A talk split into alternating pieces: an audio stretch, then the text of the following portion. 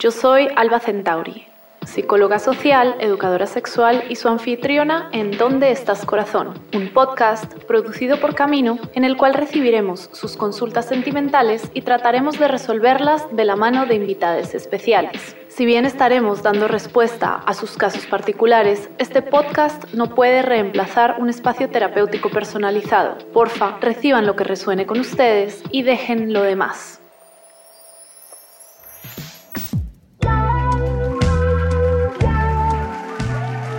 Para el episodio de hoy, queridos y queridas corazones, me acompaña Juliana Abaunza.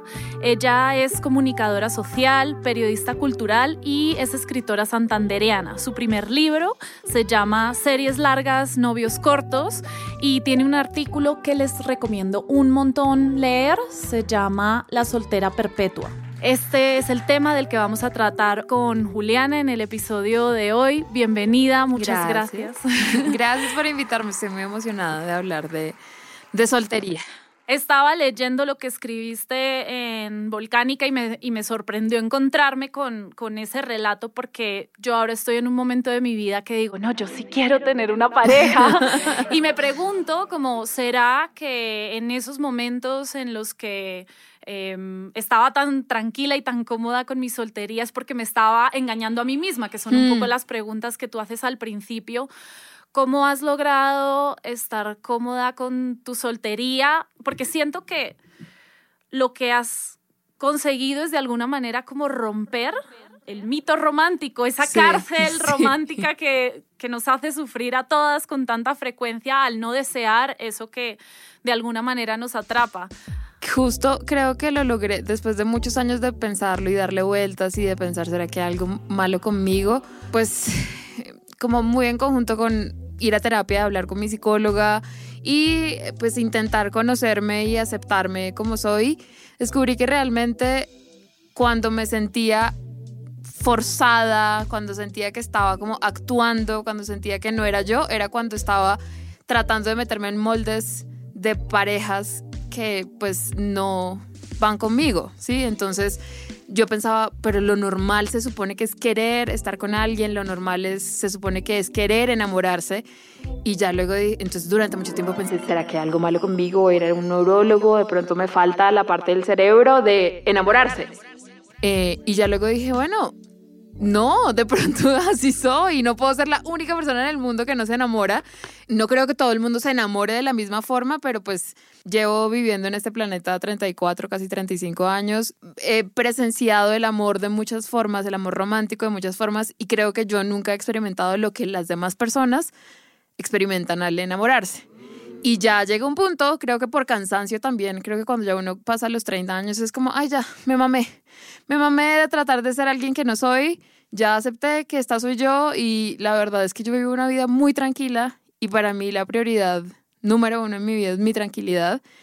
Eh, entonces dije, bueno, así soy yo. Creo que así como acepto que las demás personas se quieran enamorar, casar, a rejuntar, debería el mundo aceptarme así como yo soy y soy una persona a la que le gusta más estar sola que estar con alguien. Pues queridos oyentes, si ustedes como yo están deseando que Juliana nos revele el secreto de dejar de desear que nos acompañe una runche en una mañana lluviosa de Bogotá, les invito a que escuchen las consultas que vienen a continuación y nuestras respuestas. Hola Alba, te mando este mensaje desde México. Y mi pregunta es la siguiente, ¿por qué pareciera que cuando uno se encuentra en soltería, culturalmente las personas eh, interpretan que algo está mal con, contigo cuando eres una persona que decide voluntaria o involuntariamente se encuentra en un estado de soltería, eh, pareciera que es como un mensaje negativo sobre tu persona como si comunicaras que no te gusta comprometerte o que no te gusta emparejarte y compartir. Y al contrario, estar como con alguien puede parecer atractivo para unas personas, como si fuera una especie de muestra de compromiso y demás. Gracias. Qué interesante esta pregunta, ¿verdad, Juliana? Como que desde un lugar un poco más teórico, ¿por qué parece que perdemos valor? Yo siento que lo que escucho es mucho ahí el valor que nos da el capital sociosexual acumulado a través de ver que con una pareja hemos sido elegidos de alguna sí, manera. Fue como que te comiste un honguito de Super Mario y creciste de tamaño. Aprobado, puedes pasar al siguiente nivel de la vida. ¿Tú por qué crees que medimos así el éxito de las personas en la vida y, y cómo has logrado definir tu propio éxito desde otros lugares en donde no te mm. afecta esta medida?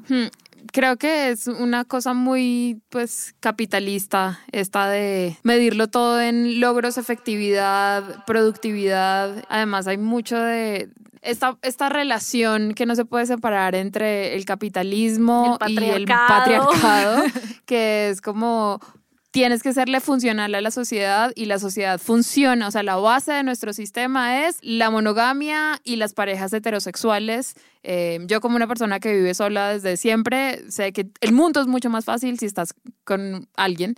Eh, lo veo porque, no sé, mis amigas que están pidiendo un préstamo para una casa, les sale mucho más fácil que a mí si lo pido sola. Las casas están diseñadas para que sea una familia arquitectónicamente hablando. Sí, en los matrimonios te invitan más uno si tienes pareja, si no tienes pareja te jodiste, vas sola.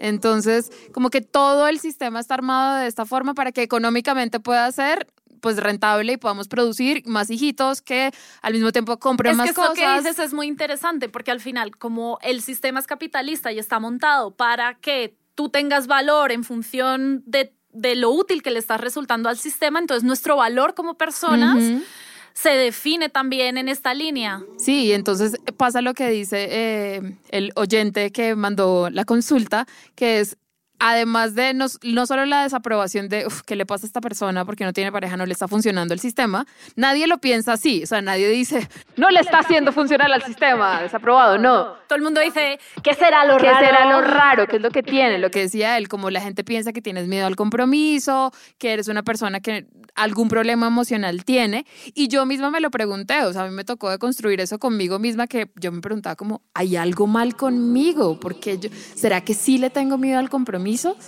Y resulta que no. O sea, sí hay una realidad y es que los seres humanos somos interdependientes, necesitamos las relaciones para subsistir, Totalmente pero las relaciones románticas no son las únicas que existen. Entonces, eh, es muy difícil explicarle a la gente que uno puede tener muchas otras relaciones que dan sustento emocional y que dan satisfacción por fuera de las relaciones románticas. Mira que a mí me pasa algo muy curioso respecto a eso, Juli, y es que yo estoy casada pero la relación que tengo con mi esposa es totalmente distinta a un matrimonio tradicional y entonces yo soy vista desde fuera como una mujer soltera, mm. sin pareja, mm. que vive con su mamá, además, con todo lo que eso implica cuando ya empiezas a tener una cierta edad y entonces como yo siento que mi red afectiva me sostiene de formas muy completas pero no está esa persona de la pareja y entonces hay veces que cuando veo que todo el mundo me lee desde fuera como una persona soltera,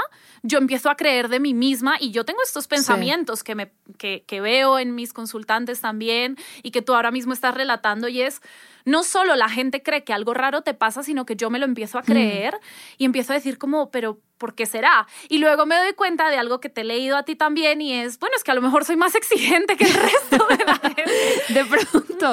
Sí, y eso está bien. Exacto, no está mal, pero, pero sí creo que es muy de, además creo que es una cosa de este lado, como del mundo occidental que habitamos, hay una cosa súper, pues, católica, cristiana, de tu pareja se vuelve tu otra mitad, es el centro de tu vida, o sea, yo... La fuente última de felicidad. Y tiene que ser el uno la prioridad del otro como que los amigos pasan un segundo plano, los hijos incluso pasan un segundo plano, porque lo primordial eres, es tu pareja, ¿sí? Después de ti, tu pareja es lo segundo más importante. Y cuando uno no siente eso, pues es muy confuso para los demás, porque nos educan con libritos que dicen mamá, papá, hijos, eh, casita, con cerca, perrito. Entonces cuando alguien se sale de ese molde, es como, uy, no, no entiendo, algo tiene que tener mal esta persona que se está saliendo de la norma. Total, vamos a escuchar la siguiente consulta a ver si seguimos matizando todos estos asuntos sobre la soltería. Hola Alba y todos los oyentes de ¿Dónde estás corazón? El día de hoy quisiera contar una experiencia de soltería que es de mi mamá.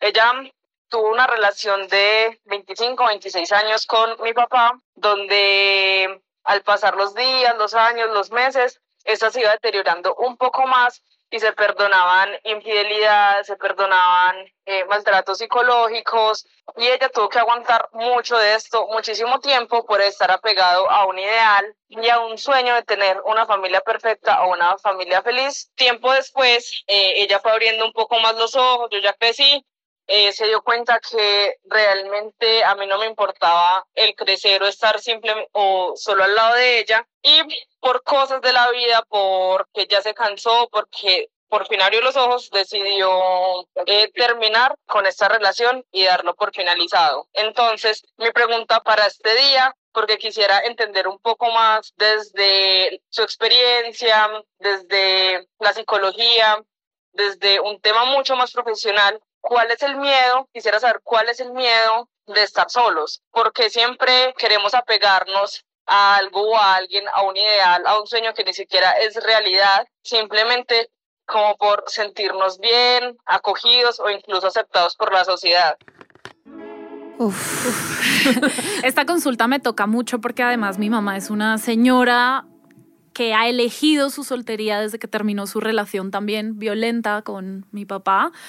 Y pues obviamente me veo muy reflejada. Esto es algo complicado mm. de, de atender consultas. Yo creo que siempre nos podemos ver ahí. Creo que la experiencia de esta persona que nos comparte lo que le pasó a su mamá nos deja una pregunta muy grande sobre la mesa, Juliana, y es, ¿por qué estaríamos dispuestas y dispuestos a, aguantarnos, a someternos y a sufrir a través de relaciones en las que hay violencia en vez de estar solteras o solas? ¿Por qué parece una mejor opción aguantar y vivir en este tipo de relaciones que no nos cuidan nuestras necesidades? Y es que yo creo que el asunto no es tanto porque tenemos miedo a estar solos o solas, que creo que tú lo has mencionado también en el sentido de somos seres humanos interdependientes y entonces la soledad nos asusta porque no vamos a tener cubiertas nuestras necesidades básicas. Pero estas necesidades se pueden cubrir de muchas otras maneras que no sea la pareja a través de otras relaciones de índoles muy distintas que no sea la, la relación sexoafectiva. Entonces, yo no creo, o sea, creo que el miedo a la soledad es una cosa de supervivencia y normal y todas las personas tenemos ese miedo a que nuestras necesidades sociales no sean atendidas. El miedo a la soltería que se junta con esta idea, o sea, es que estar sola y estar soltera son dos cosas distintas. Y ahí es donde se nos arma un lío en donde nos han metido en, la cabeza que la soltería es la soledad. Y la realidad es que, pues eso es totalmente falso porque vivimos en contextos en donde podemos construir amistades, tener relaciones de familia que nos cuiden esa necesidad. Es muy natural ese miedo y he leído muchos casos de, sobre todo mujeres, como mayores de 50 años que se encuentran de repente solteras por que se divorciaron o porque enviudaron o sí, su marido se fue, desapareció, no sé.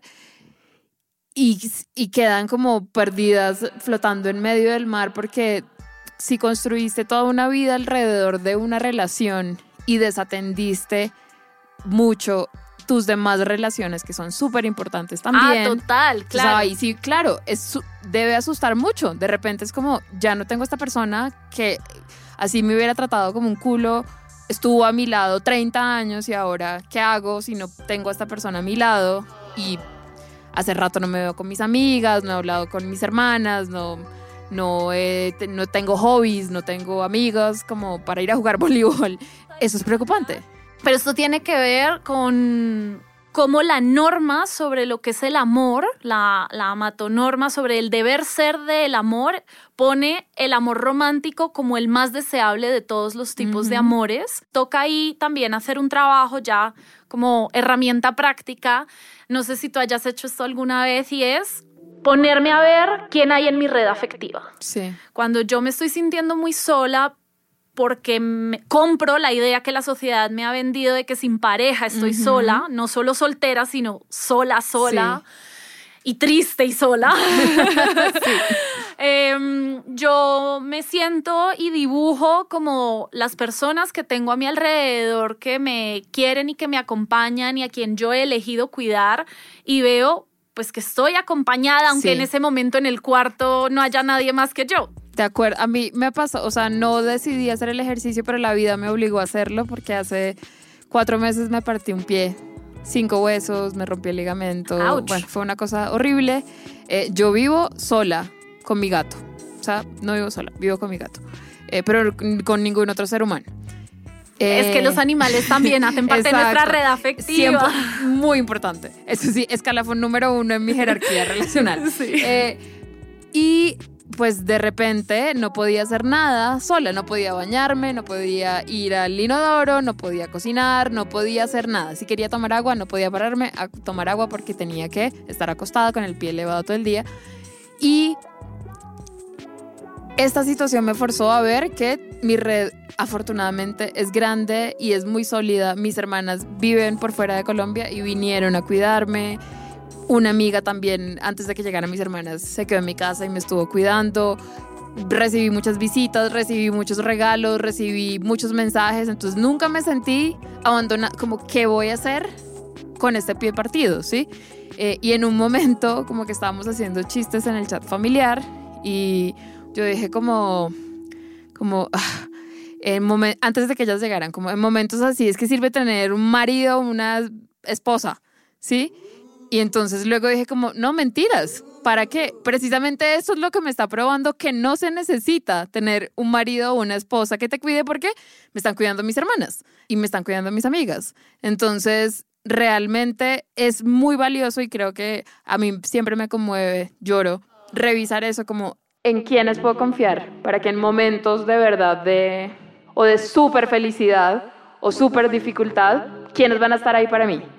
Con este ejemplo en la práctica que nos das, Juliana, sobre cómo darnos cuenta que nuestra red afectiva va más allá de la construcción de parejas románticas, podemos escuchar una consulta más Bueno, hola, pues yo creo que este, esta consulta llega como en un momento muy particular de mi vida porque yo desde hace exactamente un año eh, no tengo, digamos, como ningún vínculo afectivo, sexual, como de ningún tipo, pues y que ha sido como muy extraño para mí porque pues lo he intentado también, es como que estaba abierto a que suceda pero simplemente como que no se dan las cosas, no sé, ha sido muy extraño. Y pues como que yo sí quisiera estar, o sea, yo he estado pues también como en busca de, pues como de una pareja y de, de conocer gente y estar pues como abierto a las posibilidades y no sé, como que no se dan las cosas, no ha pasado, entonces quisiera preguntarles como uno cómo puede disfrutar la soltería, pues como, no sé, no me hallo pues como en, en ese estado. Es importante, yo creo, diferenciar, ¿no? Que hasta ahora hemos estado escuchando algunas consultas en donde la soltería es elegida y yo no estoy buscando eso y cómo me reconcilio con que en mi entorno eso se entienda mejor o peor. Pero es distinto disfrutar de una soltería que yo estoy eligiendo a disfrutar de una soltería que siento que es impuesta porque yo sí mm. quiero estar en pareja, ¿no? Y yo le digo a nuestro consultante que te entiendo. yo he estado en muchos momentos de mi vida en lugares en los que no tenía ningún interés en construir una relación de pareja y a gusto con eso y ahora que he decidido que me apetece volver a explorar eso, es muy difícil. O sea, realmente después de la pandemia, además, como con las dinámicas capitalistas que no nos dejan nada más que eh, dormir, comer, trabajar, es complicado encontrar gente afín y más en cuanto te sales un poco de la norma en lo que estás buscando cuando ya no quieres como esta relación así tradicional o lo que se encuentra en apps, que es pues un lío de una noche. Creo que ahí hay que encontrar un balance entre no estar sufriendo activamente, pero tampoco dejar de buscar, porque si yo sé que lo que quiero es estar en pareja, es otra cuestión totalmente diferente. Sí. en tu experiencia, por lo que nos has estado contando, Juliana, tú realmente no has sentido un deseo así muy fuerte de estar en una relación de pareja. No, no, no me identifico contigo, o sea, como nunca he buscado. Eh. Pero ven, yo tengo una pregunta, digamos, a lo mejor la forma en cómo tú llevas tus fines de semana, tu tiempo de ocio, tu día a día, le puede dar pistas a nuestros oyentes. Eso, eso sí iba a decir. De cómo disfrutar sin pareja. Exacto, no tengo la experiencia de querer, o sea, no te puedo aconsejar cómo no sufrir y cómo no angustiarte mientras no encuentras, pero sí te puedo aconsejar cosas para hacer solo, porque eso sí, me las sé todas. Entonces, primero que todo, cultiva, échales agua y cosecha tus relaciones con tus amigues. Reconéctate si has estado alejado de personas, eh, porque en tu última relación te alejaste de alguien. Busca a la gente. Puede ser muy incómodo al principio. De pronto hay que insistir, porque a veces la gente, cuando alguien se aleja, ya no le cree. Y es como, ah, este man va a volver Sí, o porque vivimos en ciudades así densas como Bogotá, en las que. Sí, como no hay tiempo para Cancelar el plan es lo más fácil. Exacto. Eh, pero inténtalo. Eh, también eh, algo que le digo mucho a amigas que también se encuentran en estados de soltería que esperan que sean pasajeros es busca un hobby nuevo. Eso siento que ahorita post pandemia es una muy, y también pre pandemia, como que siempre ha sido una muy buena forma de conocer personas nuevas. Entonces métete a un curso de cerámica, presencial. cocina, Exacto, presencial. O sea, ir a un taller, a un lugar donde te enseñen a hacer una cosa y de pronto te vas a sentir raro si nunca has sido como la persona extrovertida que en el jardín se le acercaba a los otros niños y les decía, ¿quieres ser mi amigo? De pronto va a ser raro, pero solo así, saliendo y exponiéndote, así como buscas hacerlo en pareja y como tienes que buscar a alguien que eventualmente te pueda gustar, lo mismo pasa con las amistades. Sí, la necesidad de la pareja se vuelve menos acuciante cuando tenemos buenas amistades que nos sostienen y menos desesperante Exacto. también. Y además de esto, de cultivar tus amistades y quizás hacer unas nuevas, tienes que aprender a estar solo con tus pensamientos y contigo mismo en tranquilidad. Entonces, a mí me gusta mucho ir a cine sola, que es un plan que entiendo que mucha gente le incomoda y piensan, todo el mundo me está mirando, me están juzgando, soy la que está sola en el cine. Nadie lo está pensando piensa cuando tú vas a cine, ¿alguna vez te fijas en las demás personas? No, uno llega y se sienta en la sala y ya, y mira la película, nadie está mirando a los demás, pero hay gente que si va sola, está pensando, los demás me están mirando y se están dando cuenta que soy sola. En mi primer viaje sola que yo hice, comer en un restaurante sola fue todo un reto al principio y aprender a disfrutar de esos momentos en donde no me estoy perdiendo de hacer las cosas que quisiera hacer porque no tengo una pareja con la que ir. Ayuda mucho a disfrutar de el tiempo mientras conozco a alguien y también yo creo que el no poder disfrutar de ese tiempo con nosotros mismos o entre amigas y amigos hace que luego a la primera relación que medio se nos presenta nos lanzamos de cabeza incluso aunque esa no sea la mejor persona con la que estar. Entonces es necesario no acercarnos desde este desespero por conectar de alguna manera, pues porque si no se nos pueden pasar por alto y a mí me ha pasado muchas banderas rojas. Sí, sí, sí. Creo que esfuérzate en hacer planes solo, sal, ve a museos, ve a cenar y si te da mucho aburrimiento cenar solo, entonces lleva un libro, eh, ve a cine y cada vez que pienses, la gente me está mirando, la gente está pensando que soy un raro porque estoy solo, recuerda que nadie se está fijando porque a nadie le importa. De acuerdo. Em, ¿Una más? Hola Alba, bueno, creo que en este tema de la soltería ya tengo un máster. Este año completo seis años sin tener una relación eh, formal y pues nada, mi pregunta o mi consulta va dirigida a que siento, a medida que han pasado los años, cada vez es más difícil encontrar a alguien y salir de esta eterna soltería. Porque creo que en este tiempo he tenido espacio para, para trabajar mucho en mí, para trabajar en mi carrera profesional, para construir relaciones hermosas con mis amigos, eh, construir también una relación estrecha con mi familia. Entonces siento que cada vez más es más difícil como dejar entrar a alguien. Las expectativas y los estándares también cada vez son más altos porque pretendo que la persona que llegue en mi vida también esté como en esta etapa en la cual estoy, donde ya tengo pues muchas cosas resueltas, que estoy resolviendo otras, pero que estoy trabajando en ello. Entonces, no sé, creo que, pues no digo que me voy a quedar soltera, pero mm, a veces siento que, que es difícil como ya tener una visión de vida en pareja después de tantos años. No sé qué piensas de esto. Saludos. Ay, amiga, te entiendo y te abrazo. Em, por dos, por diez. Em, creo que a medida que hacemos todo este trabajo en nosotras mismas, en nosotros mismos, a medida que descubrimos y nos autoconocemos cada día un poquito más y sabemos cuáles son nuestras necesidades, nuestros deseos, nuestros límites, se vuelve más difícil encontrar personas que estén en esos lugares de trabajo sobre sí mismas. Pero es que yo creo que esa exigencia es buena, o sea... de acuerdo, de acuerdo el problema no eres tú, no es no la exigencia y el que tú estés trabajada y que tengas ya un camino recorrido en términos de comprensión sobre ti misma y que además tengas una capacidad para disfrutar también suficiente de tus espacios a solas como para que no estés abocándote a la primera relación que se te cruza, no significa que estés cerrándote al amor, porque se escucha claramente que tienes un deseo y, un, y, unas ganas de, de, construir una relación. Entonces, pues creo que tiene que ver con no caer en la trampa de creer que el problema es conmigo.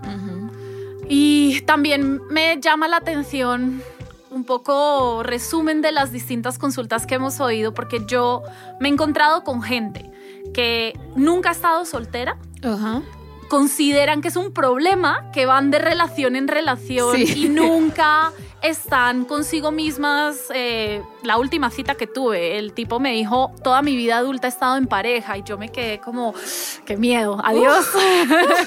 y luego personas que seis años les parece mucho, pero luego a otras un año les parece mucho. O sea, el asunto es que aquí todo lo estamos midiendo de acuerdo a la norma. Sí. Y eso es lo que hay que cuestionar. A lo que creemos que los demás van a encontrar raro o les va a parecer anormal. Recuerdo mucho un episodio de Friends en el que Phoebe dice que ella nunca ha tenido una relación estable, larga, monógama y eso es traumático para el man, como ¿Qué? ¿Cómo así que ella nunca ha estado en una relación? Entonces, si tú sientes que al decir que llevas seis años sin estar en una relación, pues no lo cuentes. Ya, no es tu obligación, no es tu obligación pasar una hoja de vida diciendo, mi última relación fue el 13 de febrero de 1990. No.